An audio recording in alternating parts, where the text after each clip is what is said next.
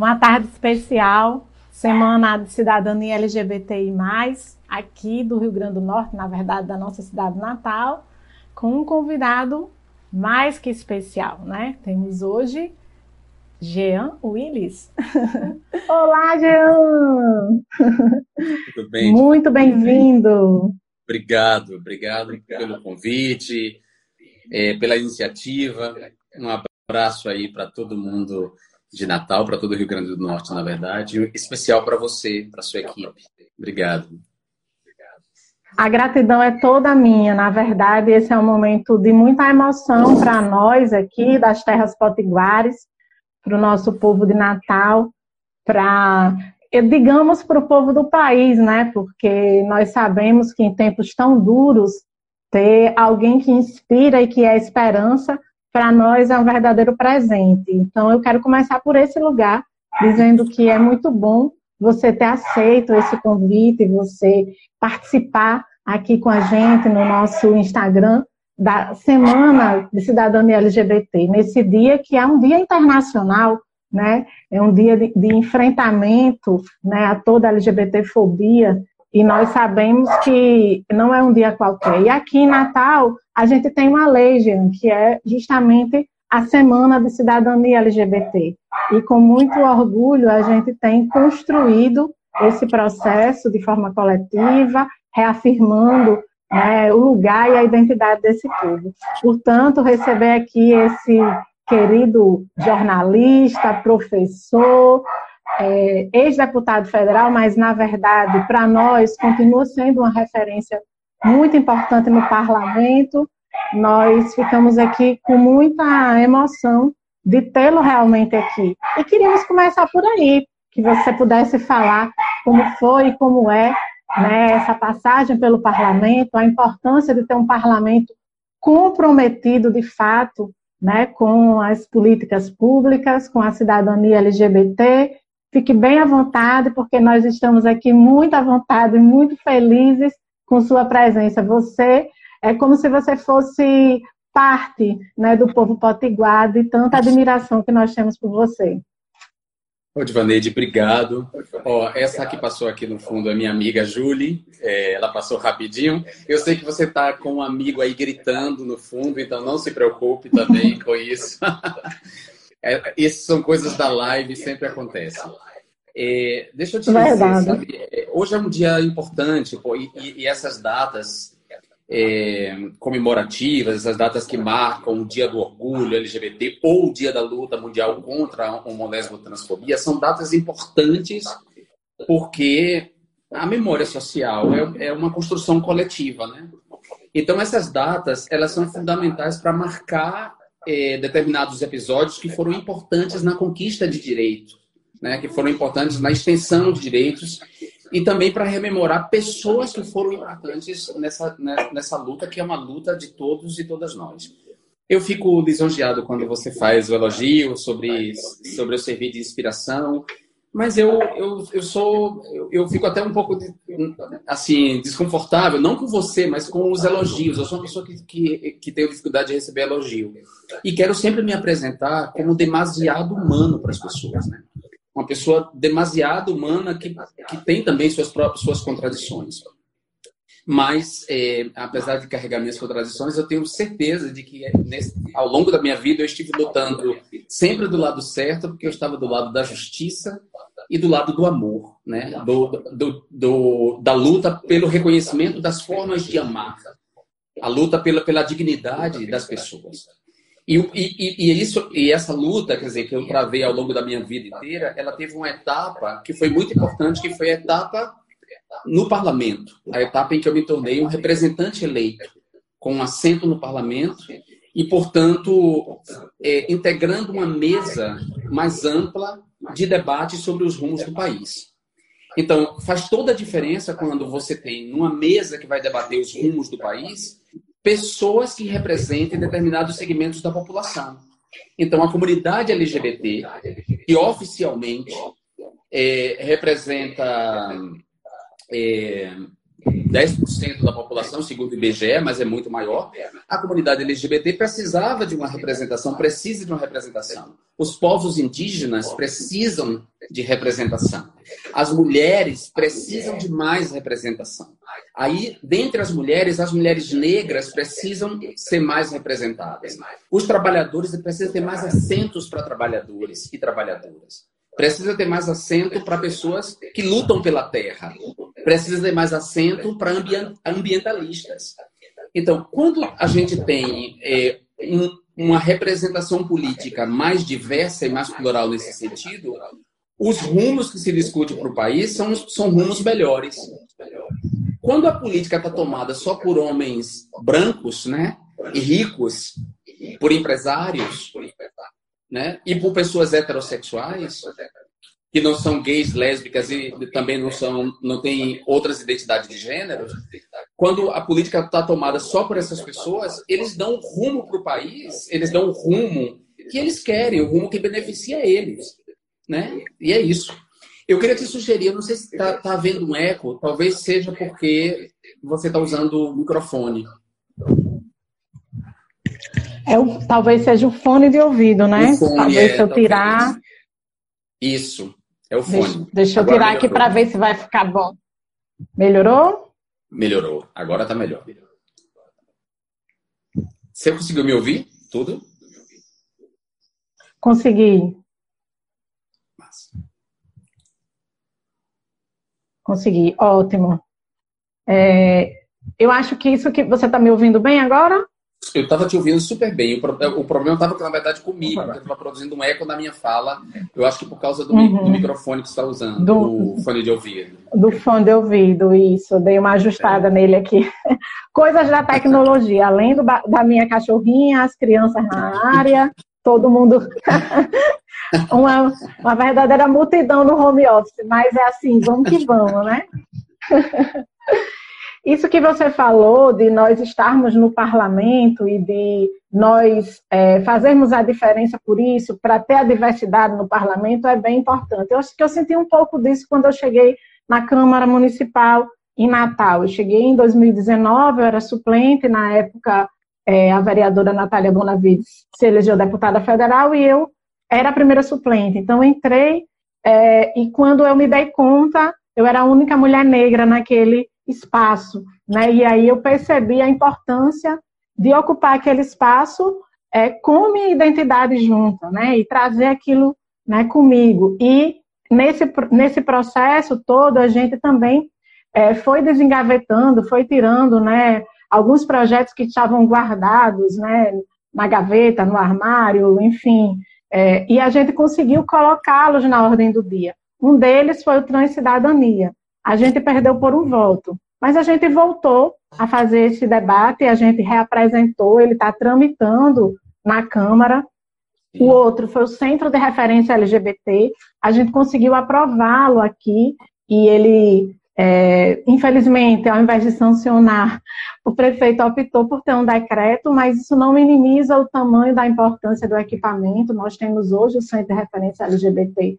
Isso é, para nós é um instrumento de luta e nós estamos né, garantindo também que chegue recursos lá e, e trazendo outras pautas da população LGBT para a ordem do dia. Mas é, você trouxe uma reflexão na sua fala é, dessa diversidade de representações para o parlamento ser mais forte, né? E a gente viu também como foi seu posicionamento, né, de fortalecer a luta das mulheres, de enfrentar o ódio, né, de fortalecer né, a presidenta Dilma, por exemplo, de enfrentar a misoginia e de ter projetos voltados para as mulheres também. Se você puder Sim. falar um pouquinho desse, desse momento histórico também, das, das suas posições, de como foi para você né, enfrentar aí essas dores, esse, esse, esse ódio tamanho, né, com, com luta, né? Olha, Divaneide, é, muito interessante você dizer isso, porque isso vai, vai ser uma tarefa para os historiadores depois, para as pessoas é, que se debruçarem para entender o alcance, o impacto é, político, políticos, cultural é, dos meus dois mandatos, dos dois mandatos que nós fizemos, porque eram Eu digo meus, mas eram, na verdade, no, nossos. Eu era um maestro, eu, eu, eu, eu, eu conduzia, mas eu conduzia um grupo de pessoas que estavam comigo, nas quais eu confiava, e, claro, também havia nessa condução também um diálogo com o partido, que não era um diálogo tão fácil, mas, mas como eu imagino que também não deve ser seu diálogo também, não deve ser fácil, porque os partidos são instâncias também com muita luta interna, né? Enfim, os, os, os, historiadores vão debruçar quando a gente tiver vencido a infodemia, ou seja, a epidemia de mentiras e de fake news, as pessoas vão poder é, conhecer melhor todos os projetos que eu apresentei, todas as, todo o debate orçamentário que eu fiz, em torno dessa agenda interseccional. É, porque não era uma agenda só LGBT, né? Era uma, o meu mandato era um mandato plural, interseccional, que atuava em muitas frentes. Desde, por exemplo, a, a defesa das fontes de água doce, a água como um recurso natural fundamental, um direito humano, até no outro extremo, o direito à comunicação, a democratização da comunicação. E isso passava é, por é, apresentar, por incorporar alguns projetos que são caros ao feminismo. Né? É uma luta que, que que o, feminismo ou os feminismos vêm travando há muito tempo, que é a luta da mulher por ter direito ao seu corpo, né? É, por ter saúde sexual e reprodutiva, portanto, ter direito a parto humanizado, ter direito a um, a um aborto legalizado quando ela, ela decidir que ela não pode ser mãe.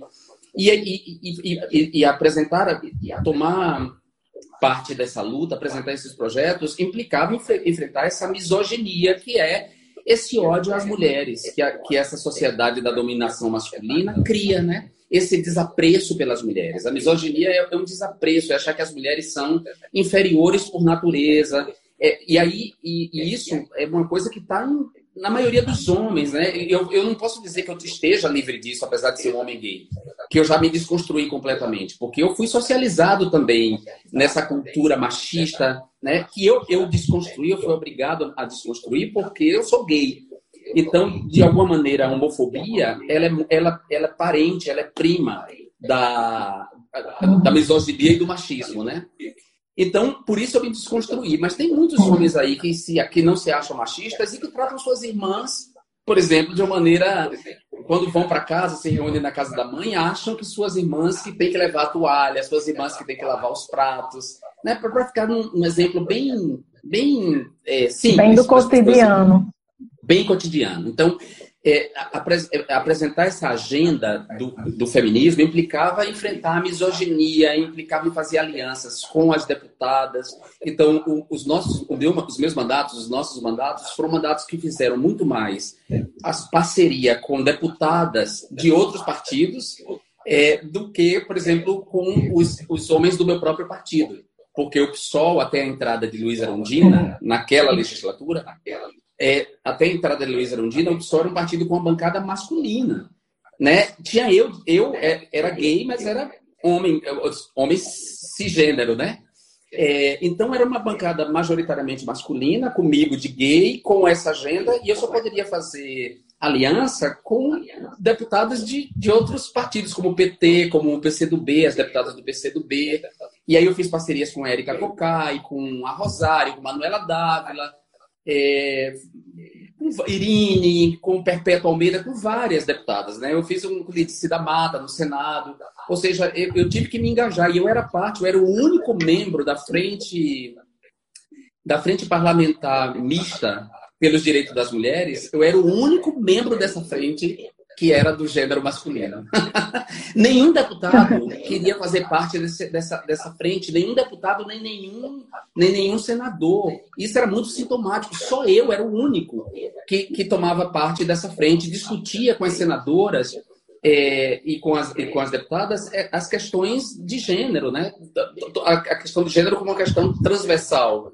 Que, que, que era transversal à, à, à educação, à saúde, à segurança pública, as questões ambientais.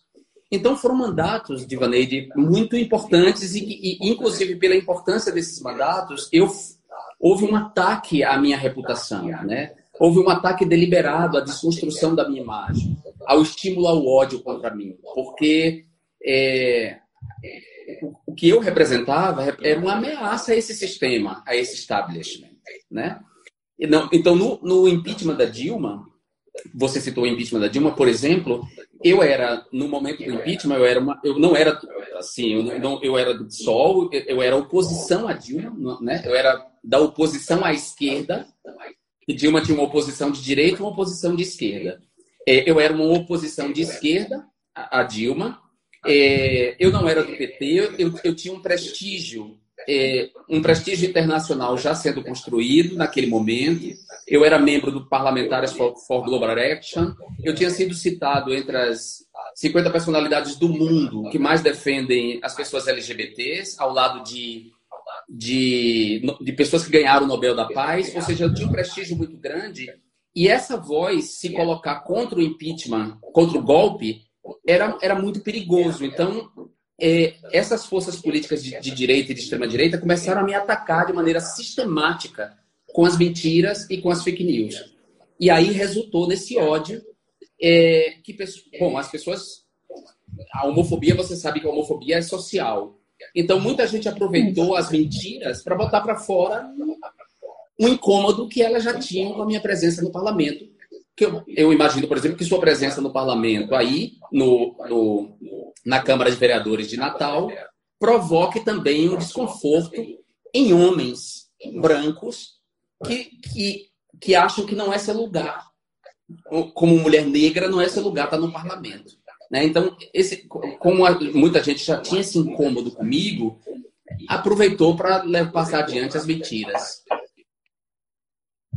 Toda a nossa solidariedade por isso, tudo que você passou, eu acho que é como você disse, eu vou me apropriar da sua fala, os nossos mandatos, né? Porque você nos representava à medida que você cada dia conseguia fazer essa pactuação, porque a política ela precisa dessa pactuação, se irmanar com as companheiras para dizer, olha, meu, é, meu, minha empatia pela pauta não é só de do lugar da fala, de dizer, mas é também de estar junto nessa frente mista, é de trazer propostas.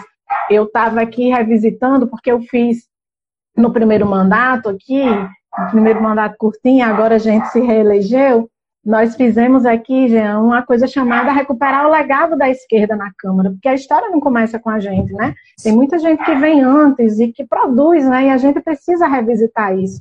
E eu estava revisitando aí também é, não só a agenda Marielle Franco, que a gente assinou e a gente está é, cumprindo aí essa, essa tarefa que para a gente é super importante, mas revisitando aí é, algumas ações do seu mandato, vendo o dossiê da mulher, sabe, assim, a campanha contra o assédio, eu acho que, que essas ações, elas materializam esse debate interseccional que você falou, né? Nossos mandatos, eles não podem é, ser mandato apenas para a gente estar tá ali ocupando um espaço, mas para a gente pautar todo dia. E tem uma coisa que me chamou a atenção é pautar sobre vários temas, né? Porque tem outra coisa que quando a gente ocupa esse lugar de identidade, as pessoas às vezes atribuem como se a gente fosse é, falar de uma pauta única, mas essa pauta ela é interseccional. E por ser interseccional, tem classe nisso.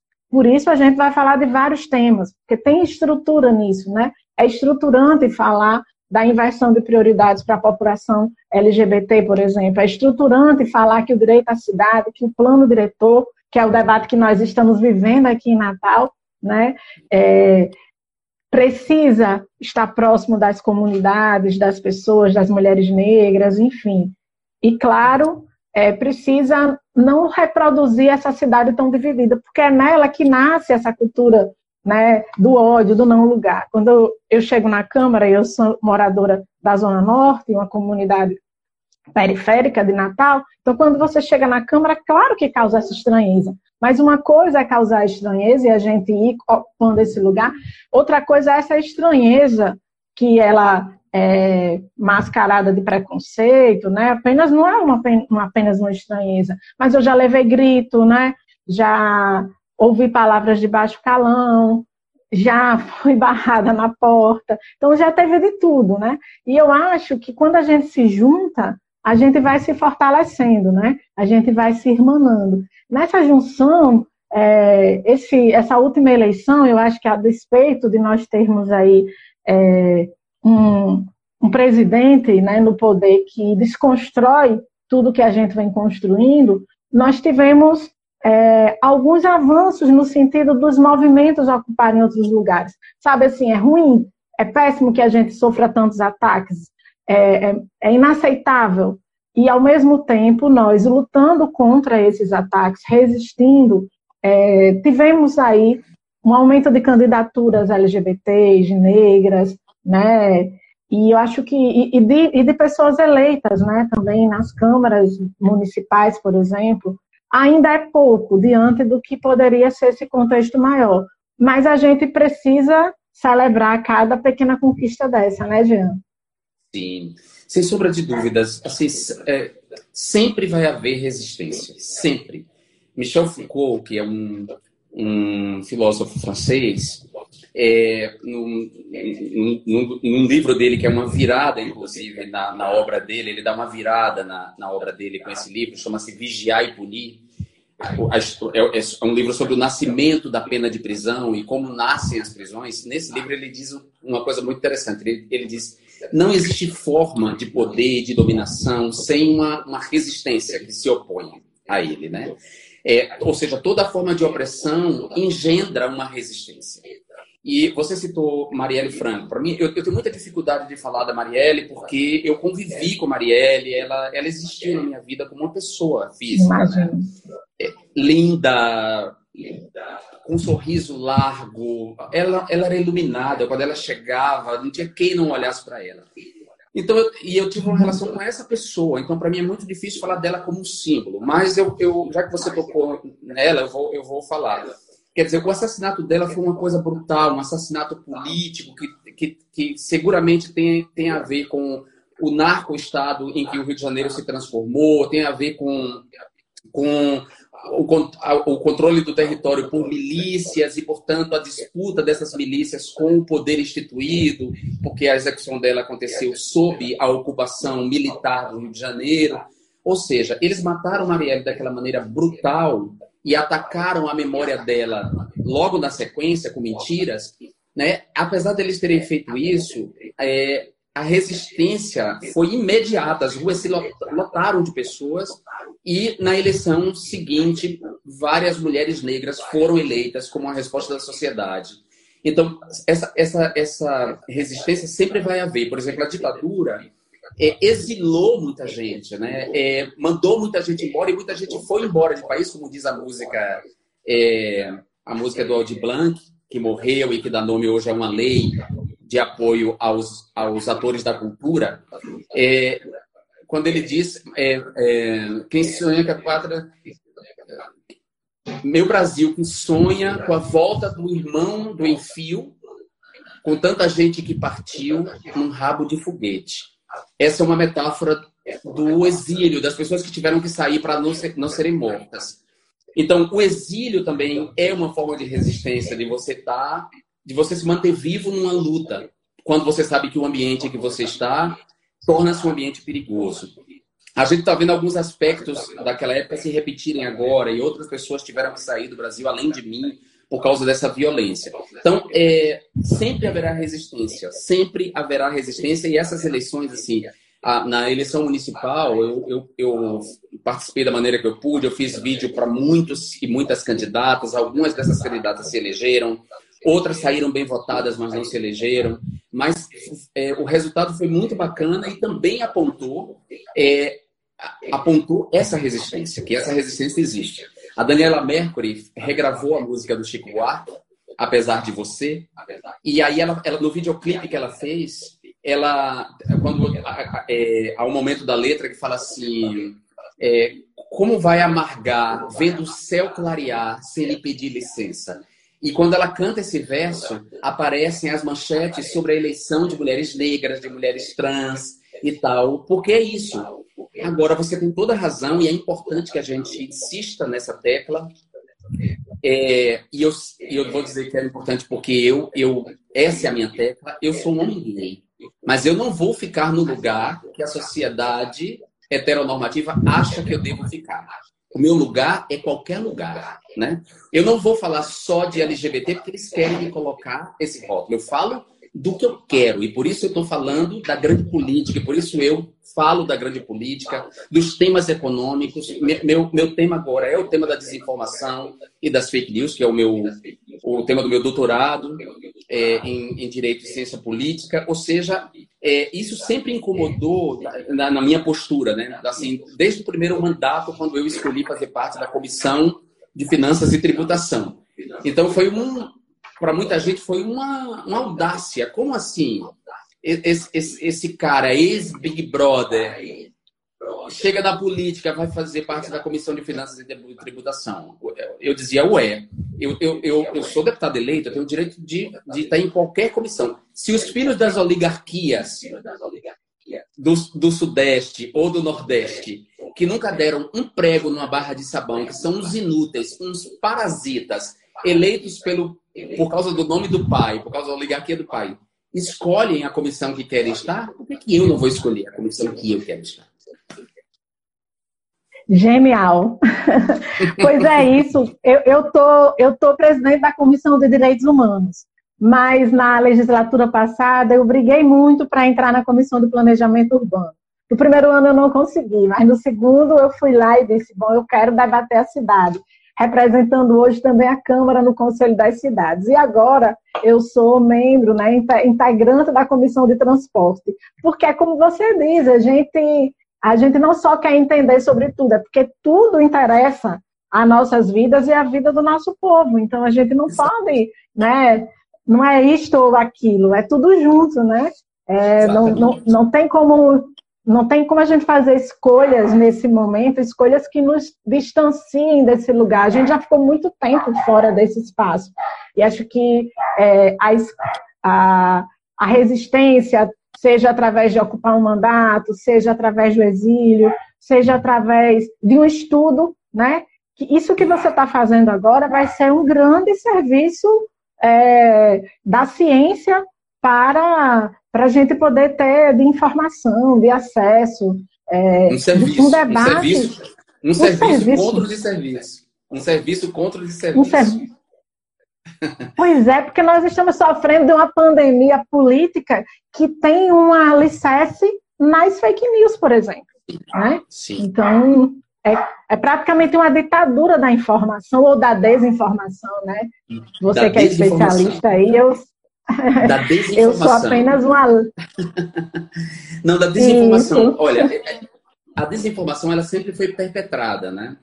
Ah, os meios de comunicação de massa, a TV, o rádio, o cinema, é, eles, eles também perpetraram desinformação. Se a gente pensar em toda a propaganda nazista, por exemplo, que era muito bem feita tecnicamente, né? É, as Olimpíadas, por exemplo, que a Leni Riefenstahl é, é, filmou e, e, dirigiu, ou seja, como, tecnicamente é uma peça perfeita, de, mas é uma propaganda de um, de um Estado genocida.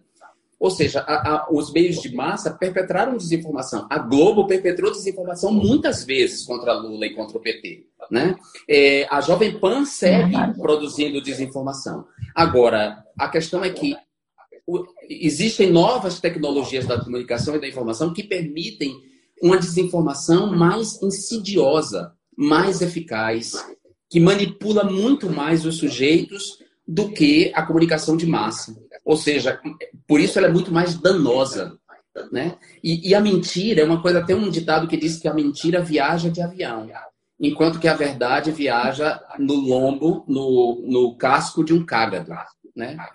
É, e é isso, assim, a mentira produz um dano terrível. Ah, e quando a verdade se estabelece, os danos nunca são reparados por completo, né? Então a gente está vivendo um momento difícil, porque é, é o professor Sidney Chalub, que é professor de História da Universidade de Harvard, meu amigo, que foi quem me convidou para a universidade, eu estive lá por um ano, ele diz uma coisa muito interessante, ele diz que, o, que esse momento que a gente está vivendo é, é a distopia do neoliberalismo a pandemia é a absoluta distopia do neoliberalismo, porque é uma pandemia de um vírus, portanto, com sua realidade biológica, epidêmica no sentido biológico, Mas, junto com isso, a gente está vivendo uma epidemia de mentira e desinformação sobre a própria epidemia, que tem, que tem tornado a epidemia muito mais grave.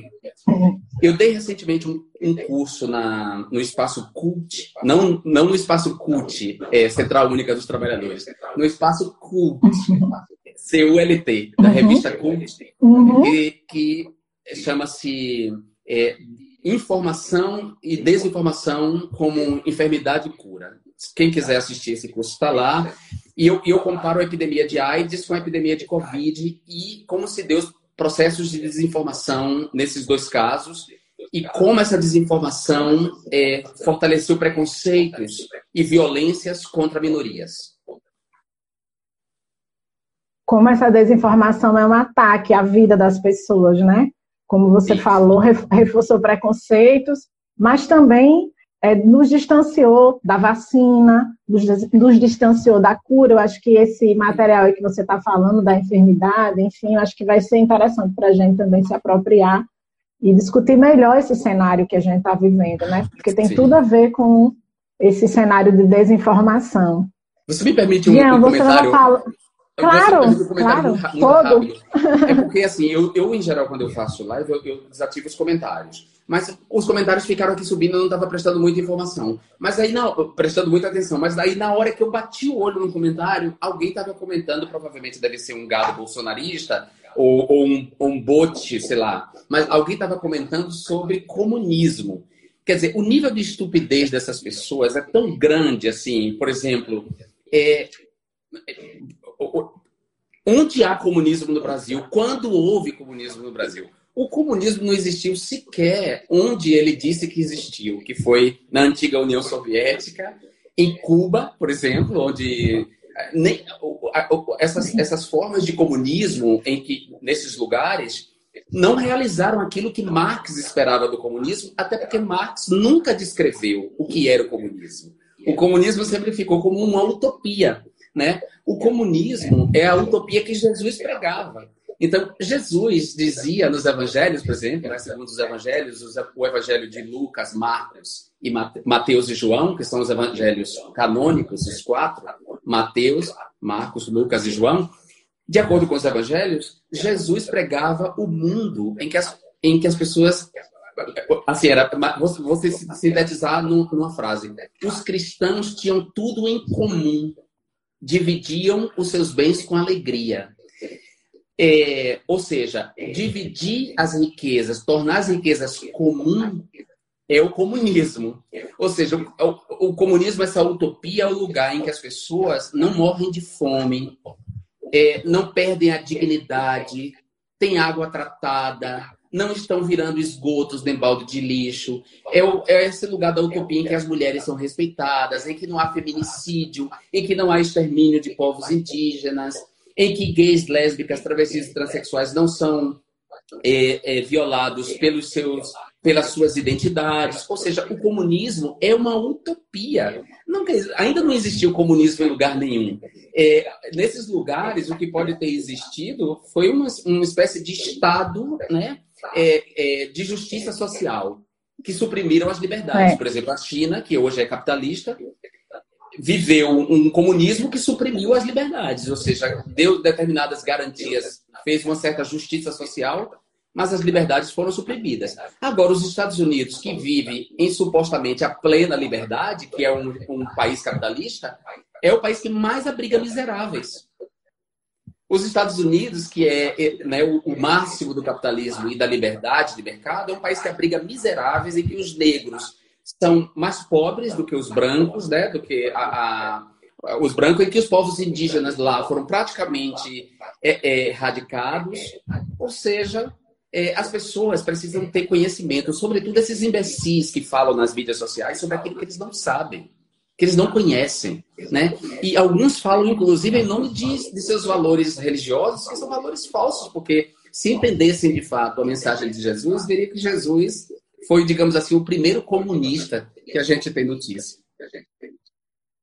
Pois é, a gente gostaria de ter esse, esse lugar de partilha, esse lugar onde as pessoas pudessem realmente compartilhar com alegria, né, gente? Acho que Seria essa ótimo. é a grande seria ótimo, né? Essa seria o lugar. Eu venho de origem da Pastoral de Juventude do Meio Popular, né? No nosso hino, inclusive, né? Você também? Que delícia! É a juventude do pois, meio popular. Do meio popular. E leal. A juventude é a bandeira do amor. E olha só, a política é partidária é outra coisa que não pode ser deixada de lado. E nós somos um perigo, né? Nós somos um perigo, você Sim. sabe. E nosso hino já diz isso, né? Porque provoca. E, e é por isso que a gente está aqui, né? Porque a gente acredita nesse lugar verdadeiro de partilha, né? Eu acho que é, é um lugar de resistência também.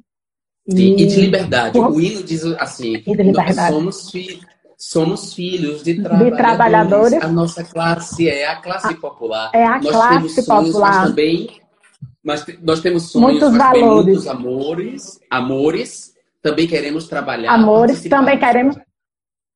É a juventude do meio popular. Isso é uma lindeza, né? Hum. é uma orgulho. lindeza grande, viu? É um orgulho. É meu orgulho. É um orgulho grande. Foi o primeiro lugar que eu aprendi que a sociedade era dividida em classes, que eu era do meio popular, porque eu era pobre, que meu pai era agricultor e virou operário, e foi aí que caiu a ficha, né? Para mim também. Para mim também foi a igreja que me deu noção de que o mundo era injusto e não Deus e que as injustiças desse mundo eram construídas pelos homens e não e não injustiças divinas. Na PJMP, eu descobri que o paraíso tem que ser aqui, a gente tem que construir o paraíso aqui e não esperar morrer por um paraíso. Né? A gente tem que lutar por um paraíso aqui. Ou, como diz Beto Guedes, recriar o paraíso agora para merecer quem vem depois. Isso é que a gente deve fazer. Pois é, a militância da PJMP está vibrando aqui, viu? Helena, Matheus, Terlúcia, Teté dizendo, viva a PJMP. Eu acho que hoje a PJMP vai vibrar, assim. Maravilha. Ou alegria. É uma família, né? É uma família que é, verdadeiramente partilha o pão e entende o significado, né? Desse lugar de classe social, desse ancoramento né, na nossa raiz, no nosso, que esse lugar social é o que nos leva né, realmente é, para construir um mundo novo, né? Somos gente nova, vivendo a união, somos povo semente de uma nova nação. De uma nova nação, exatamente. É aí. E aí, Heitor, Heitor Andrade, que está aqui acompanhando, que é, filho de, de, gente que é próxima da PJMP e é, é, um arquiteto aqui da nossa cidade, ele diz como a cidade organizada pode, a sociedade civil organizada pode contribuir para essa transformação. Eu acho que ele está dialogando um pouco aqui com a gente, com esse lugar da PJMP. É, Jean. é isso. Porque a, a, a, essa, isso é uma forma de organização da sociedade civil, né? É, e era um espaço em que a gente não ia só para, claro, viver a, as nossas questões espirituais, né? Que para mim era muito contraditório, é, Divaneide, sendo muito honesto, porque é, a, uhum. a, igreja católica, a igreja de uma maneira geral, né, cristã, as, as religiões do livro, ah, são, são muito homofóbicas. As três religiões do livro, o cristianismo, Sim. o judaísmo e o islamismo, são religiões muito homofóbicas. A Igreja Católica, a, a esquerda católica, digamos assim, ela, é, ela sempre foi mais tolerante. E, mas ela não. Mas, embora As não, comunidades eclesiais de base. Sim. Ela, elas sempre foram mais tolerantes. Embora elas não oprimissem a nós homossexuais, havia uma opressão que vinha pelo silêncio. E, e, a igreja tá, tinha muitos homossexuais na igreja, mas todos eles estavam no armário, né? Estavam é, ali oprimidos pelo silêncio e tal. Então, para mim, chegou um momento que a igreja ela, chegou no meu limite e eu não podia mais continuar ali. E aí, por isso que eu, inclusive, mudei o meu ativismo, e o meu ativismo é, foi para o ativismo LGBT, né? É, mas a igreja foi muito importante para mim, porque ela, ela assim, no primeiro momento, ela organizava os pobres, organizava os trabalhadores, os camponeses, os sem terra, né, organizavam a gente e, e nos reunia não só para a gente fazer uma reflexão espiritual e sermos melhores pessoas, desenvolvermos a solidariedade, a empatia, o cuidado com o outro, seguir o mandamento que Jesus diz, né, de amar o próximo, mas também a, a igreja nos mostrava o caminho da construção desse mundo. Então, ela para mim foi o que me despertou. Eu acho que falta muito isso hoje, assim, que é um trabalho de educação, como Paulo Freire imaginou, um trabalho de educação popular que dê às pessoas as condições de pensar e não e não é, como diz é, como é a palavra é, quando, doutrinação. E não doutrinação, porque o que acontece, por exemplo, nas igrejas não pentecostais é uma doutrinação das pessoas. O, o, é, eu acho que, que, que, a gente tem que investir na, na capacidade das pessoas de pensarem, de se, e, portanto, sair de uma coisa que eu estou chamando na minha pesquisa de subjetividade de seita, né? Que, que é o, a, a, essa, essa coisa de você estar tá ali ligado num grupo, numa seita, e você repetir o que a seita diz e você nunca questionar o que a seita diz. Isso vale para a religião, mas vale também para a política em alguns momentos, né? E no caso do bolsonarismo, a gente vê a união das duas coisas, né? A gente vê que é uma seita, o bolsonarismo é uma seita. Uma seita com aspectos religiosos, porque tem essa coisa das igrejas neopentecostais, e uma seita política baseada na ignorância, né? Os bolsonaristas têm, gostam de ser ignorantes. A, a, Há outros grupos de extrema-direita odiosos também, como o MBL, por exemplo, que é um grupo de extrema-direita odioso que trabalha na base do assédio, da mentira, né? É, mas tem uma capa, uma, um verniz liberaloide, né? É, os bolsonaristas estão um degrau abaixo, digamos assim, né? É, é uma gente horrorosa que, que, que tem orgulho da sua própria ignorância, que não consegue estabelecer nenhum tipo de diálogo, que parte para ofensa, que reproduz mentira, que repete mentiras como se fossem verdades, né? É, é uma coisa impressionante isso. Tanto é por isso que eles usam os bots e, e monitoram nossos perfis, por exemplo. Meu, meu perfil é sempre monitorado. Cada vez que eu faço uma live com qualquer pessoa, é, os bots entram para atacar os comentários, né? Para fazer comentários, para publicar as mentiras. O que eu acho ótimo dessa história toda é que eles, eles ah, acabam ajudando o nosso engajamento. Porque quando eles entram e fazem isso, eles acabam ampliando o engajamento e a leitura do algoritmo para levar a gente a, alcançar mais pessoas. Pois é, eles não. É como você diz, assim, eles não têm a menor.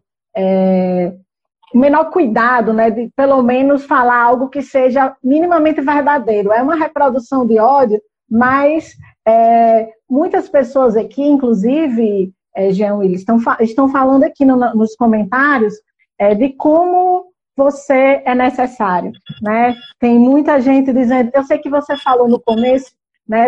e por isso mesmo eu, eu acho que o grau de admiração sobe por essa humanidade, né? De que é, os elogios às vezes não são a coisa mais necessária ou essencial para você, que tem essa dificuldade, mas é muito bom também quando, não só quando os algoritmos sobem, porque esses provocadores querem nos atacar e sobem, mas quando sobe junto o afeto, né, de muita gente. Então tem muita gente aqui com afeto, sabe? Matheus, Sandra, Adson, Financinete, Alisson Almeida, Malvina Reis, falando, já é necessário. Tem um companheiro super querido que se chama Jocelito, que ele também veio da PJMP. E hoje ele também é ativista dos direitos humanos, é advogado, e ele diz assim: no dia da luta contra a LGBTfobia, como resistir aos ataques do desgoverno, Jean?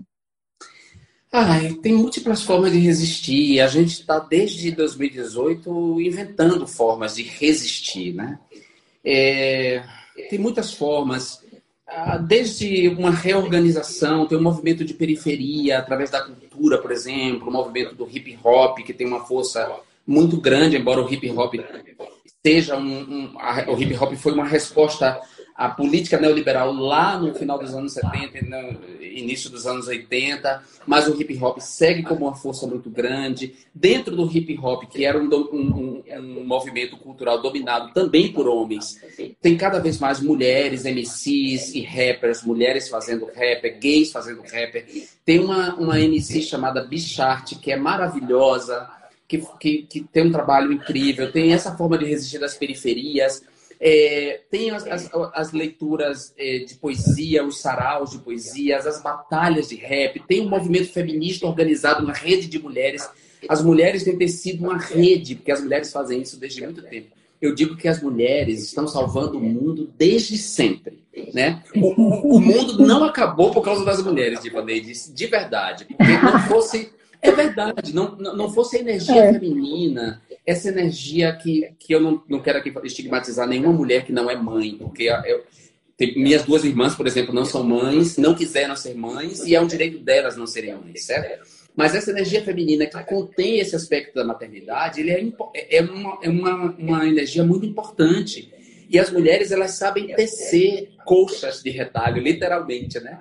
É, construir colchas de retalho, redes. As mulheres têm feito uma rede muito importante. As mulheres intelectuais, as mulheres ativistas.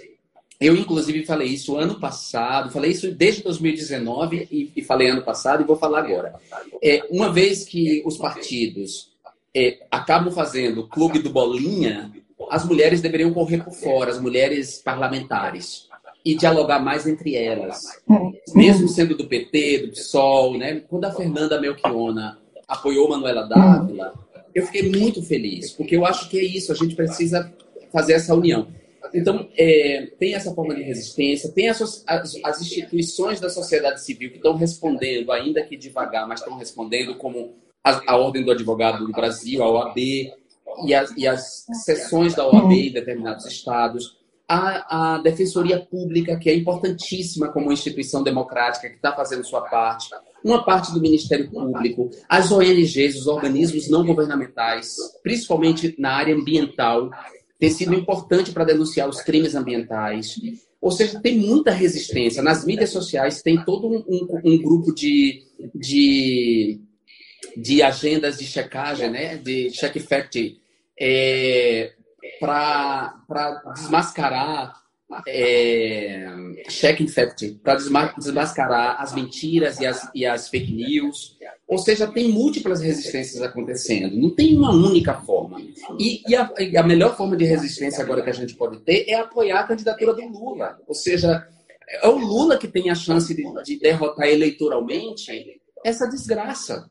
Né? O Lula que tem todas as intenções de voto é para derrotar esse fascismo. Então é apoiar a candidatura de Lula e comprometer essa, esse, esse programa de governo dele com toda essa agenda do século XXI a agenda ambiental, a, a, as questões de sexualidade e gênero, as questões é, climáticas, né?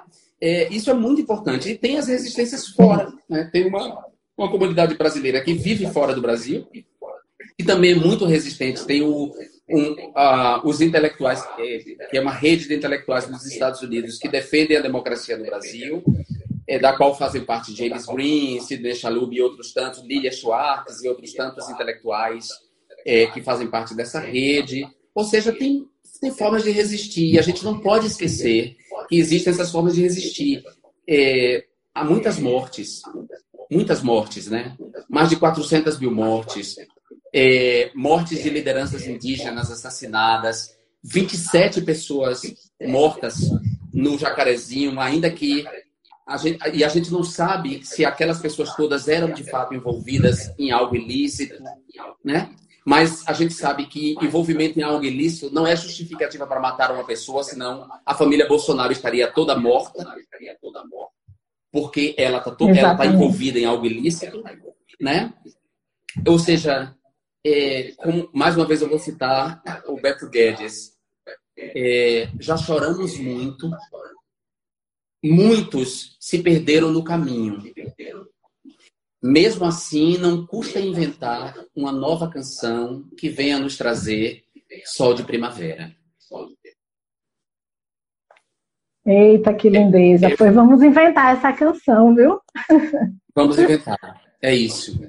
Vamos, vamos trazer esse sol de primavera. É, você falou aí do poder né, dessa união que a gente pode ter né, com a questão de, de Lula presidente, realmente. Eu acho que é, isso que você fala é de uma sensibilidade incrível de perceber a hora que a gente tem que se juntar, a hora que a estratégia é a gente, cada um está num lugar, e a hora que a gente precisa é derrotar de vez o fascismo, ou enfrentá-lo com outras é, forças, né, unindo essas forças. A gente tem discutido no PT um plano de reconstrução para o país, que claro que não é o plano é, para o governo, é uma contribuição do partido para o diálogo, inclusive com os outros partidos, com a sociedade, com a nova primavera, que tem sido nosso processo de formação, Jean, bem nisso que você falou. Ou a gente faz a disputa de valores né, por dentro realmente, ou a gente vai ficar a mercê desse universo perverso de doutrinação é, alienante, mentirosa, fascista, né? Golpista. Mas a, a, gente vai, a gente vai derrotar, Divanilha. A gente vai derrotar porque vai. você e eu e outros tantos somos a, a prova de que, apesar de todos os nãos, a gente está aqui. Né? Apesar de todos os obstáculos, a gente se levantou porque uma mulher de moral, um homem de moral, uma travesti de moral, uma pessoa trans de moral não fica no chão. Nem quer que qualquer um venha lhe dar a mão. Né? A gente levanta. E a gente vai levantar. E, para concluir a nossa live, como eles vão, eles vão gritar, eles vão xingar, eles vão mentir, eles vão botar mensagem em caixa alta, eles vão botar a bandeira do Brasil, eles vão se enrolar na bandeira do Brasil, naquela papagaiada. Eles vão fazer tudo isso. Mas, como diz. É, eles vão fazer tudo isso. Mas, como diz o, o, o Don Quixote para Sancho, Sancho Pança, é, os cães ladram, Sancho. É sinal de que estamos avançando. O total. Nós vamos sim, vamos sim. Olha, eu não sou assim feito você que tem esses trechos todos na cabeça e que consegue dialogar com tanta maestria, mas tem uma coisa que tem me mobilizado esses dias e que eu tenho repetido, né? Que há sempre duas fases, duas faces na mesma moeda. Cara, um herói. Coroa, um tirano. Algo mudou, bem sei. A ambição mudou de traje a guerra de veículo, o poder de método. O mundo girou muito, mas o homem mudou pouco. Porém, repetir uma história é nossa profissão e nossa forma de luta. Assim, vamos contar de novo, de maneira bem clara, e eis a nossa razão. Ainda não acreditamos que no final o bem sempre triunfa. Mas já começamos a crer, emocionados, emocionado demais aqui eu, que no fim o mal nem sempre vence, mas o difícil da adulta é descobrir o lado que lutar. A gente sabe Exato. o lado que lutar, né? A gente sabe o lado que lutar. E vou te dizer, não, não tem volta. Ninguém mais, ninguém mais vai falar de nós sem nós. Ninguém mais vai falar ninguém sobre mais. nós sem nós. Não vamos deixar. Um prazer. Não vamos deixar. Estar com você. Todo viu? meu. Fique bem. Um beijo para todos vocês que participaram. Meu amigo Alan Passos está aí, a Halle está aí, maravilhosa. Muita gente que eu vi que entrou assim, eu via subindo nomes assim, muito, muito bacana, gente, viu? Ótimo. E é isso. Fique bem, Divaneide. Cheiro. Fique bem também. Muita gratidão. Cheiro para todo mundo. Cheiro também para a Halle, que é maravilhosa. Um cheiro para você. E aí, Axé. vamos que vamos, porque axé, comunidade de moral, Ninguém... negro de moral, LGBT de moral, Vai ser assim, Isso. a gente vai com tudo. Exato. Beijo, meu amor. Tchau. Beijo.